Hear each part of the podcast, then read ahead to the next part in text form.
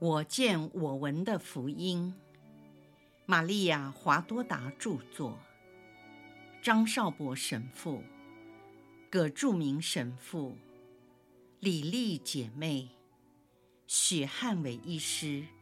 联合翻译。第三册：耶稣光荣的复活至圣母蒙召升天。第六百四十六章，斯德旺下葬，教会开始受迫害。时值深夜，伸手不见五指，月亮早已隐没多时。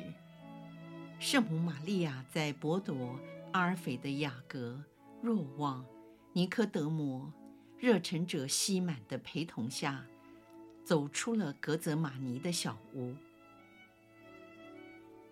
漆黑的深夜，等候在房门外的拉扎路，站在通往山下栅门的小径入口。他点燃了一盏油灯，由雪花石膏薄片似的罩子保护着。光线虽然微弱，但至少可以照亮一些路况，不致被石头或障碍物给绊倒。拉扎路陪在圣母的身旁，若望在另一边，手扶着圣母的胳膊，其他人紧跟在后面。出了山园门口，便是克德隆溪。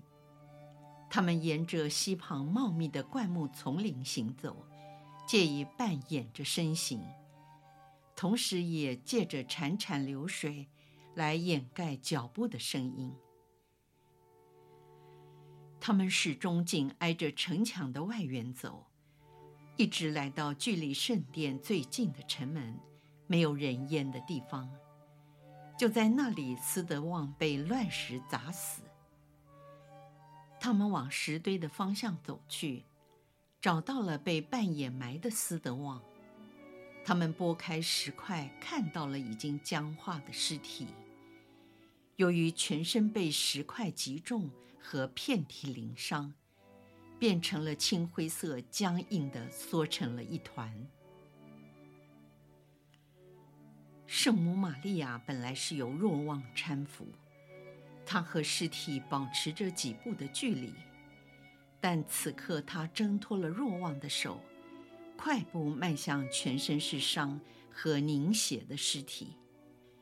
他完全不顾洁净的长袍会被弄脏，在阿尔斐的雅各和若望的协助下，把尸体抬了起来，平放在空地的一块白布上。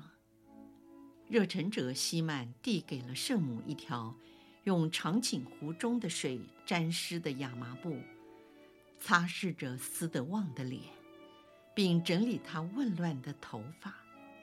将发梢尽可能地垂在他的两鬓，来遮掩两颊令人触目惊心的伤痕。圣母也清洗了其他部位，由于已经死了好几个小时，身体早已僵硬，所以只能做局部的整理。男人的体力和士气比圣母要强，也尝试着理顺僵硬的肢体。而此刻的圣母玛利亚，似乎又变成了戈尔戈达和圣母内的痛苦之母。他们尽管努力，但能做到的仍然有限，只好将就那样。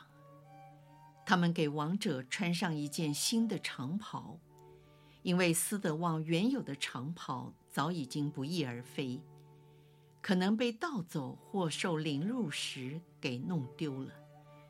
那仅有的内衣也破烂不堪，被血和秽物污染。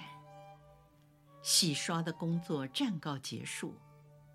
拉扎路始终提着那盏微弱的油灯靠近尸体，给工作的伙伴们一些照明。他们把尸体移置到另一块干净的白布上。尼科德摩将那洗尸所浸湿的第一块布卷了起来。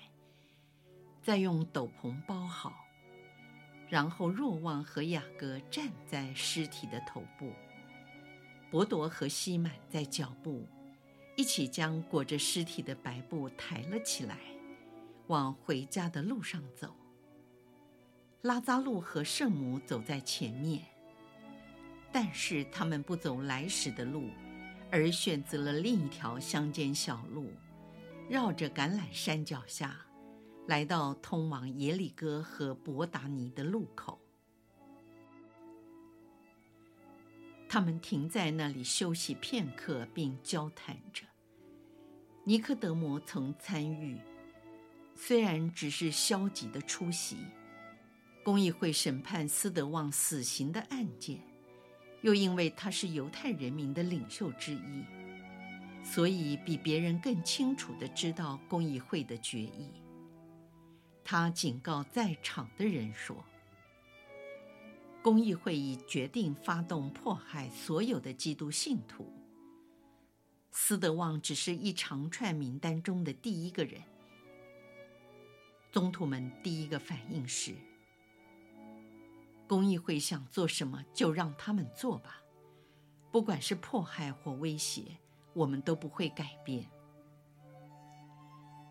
在场的人中，拉匝禄和尼克德摩比较深思远虑，他们向伯铎和阿尔斐的雅各指出，教会才开始建立，基督所祝圣的司祭为数甚少。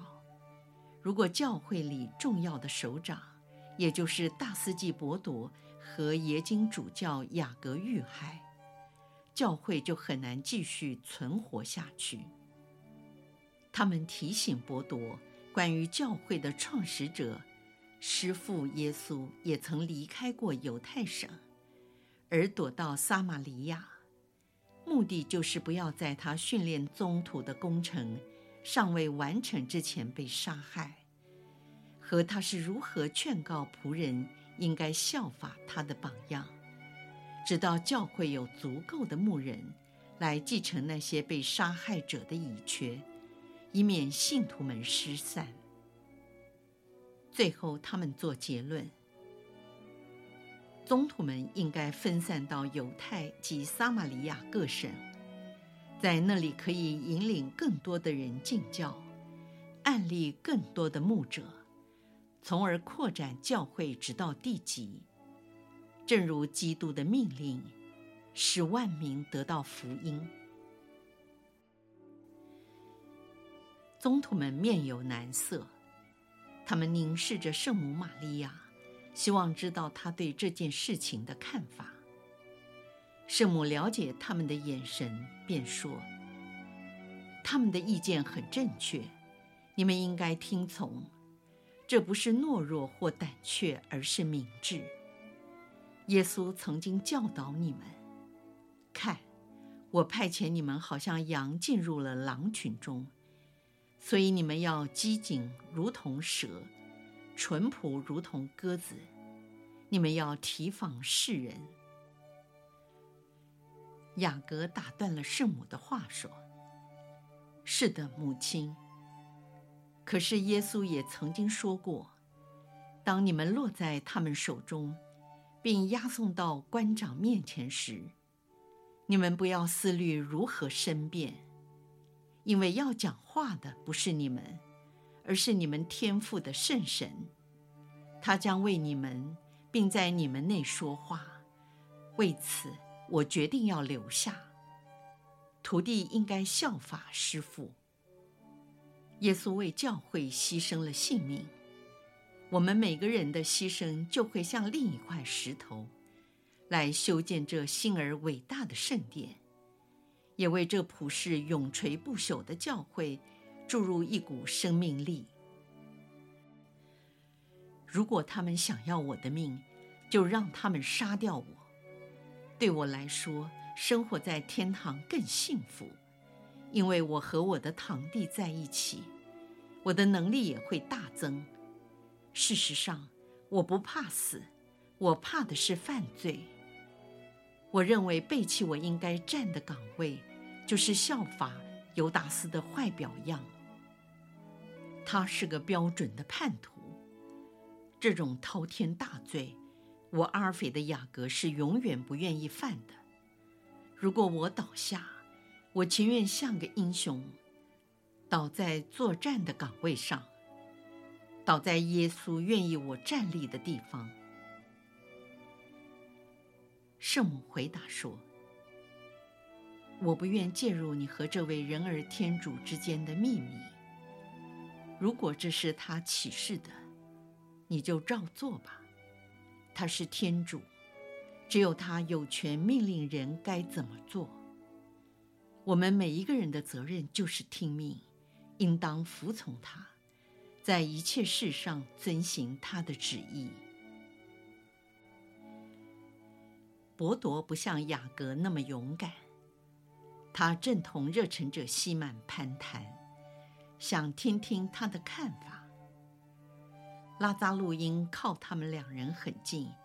听到他们的谈话，他建议说：“就请你们到我伯达尼的家来住。一方面距离耶路撒冷很近，另一方面也有路直通撒玛利亚。为了躲避敌视他的人，基督曾多次从那里出发。”尼科德莫说：“你们也可以来我郊外的别墅。”那里很安全，不但靠近耶路撒冷，同时也靠近伯达尼，还有公路通往耶里哥。再由那里可去厄弗辣因。拉扎路坚持说：“不，我的家比较好，那里有罗马势力的保护。”尼科德摩说。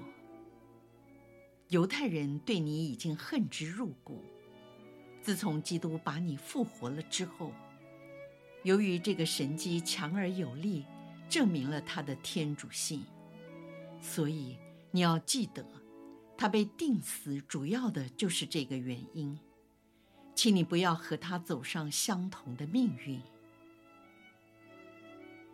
热忱者西曼说：“你们对我家有什么看法？”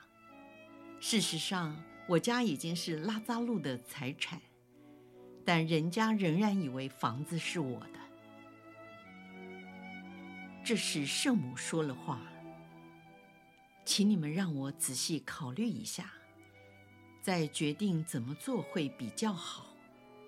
天主会给我他的亮光，当我知道后再告诉你们。现在。”请你们都跟我一起回到格泽玛尼吧。天主圣言及光明的母亲，你是上智之作，你永远是引领我们最安全的明星。我们愿意听从你的话。他们异口同声说了这段话，仿佛是天主圣神向他们心中说的，也借着他们的口说了出来。他们本来都坐在路边的草地上，这时全都站了起来。伯铎、雅各、西满、若望，都跟随圣母前往格泽玛尼。拉扎路和尼科德摩抬着包裹斯德旺尸体的白布，在黎明的曙光中，踏上往伯达尼和耶里哥的路。他们把殉道者的尸体带到哪里去了？至今还是个秘密。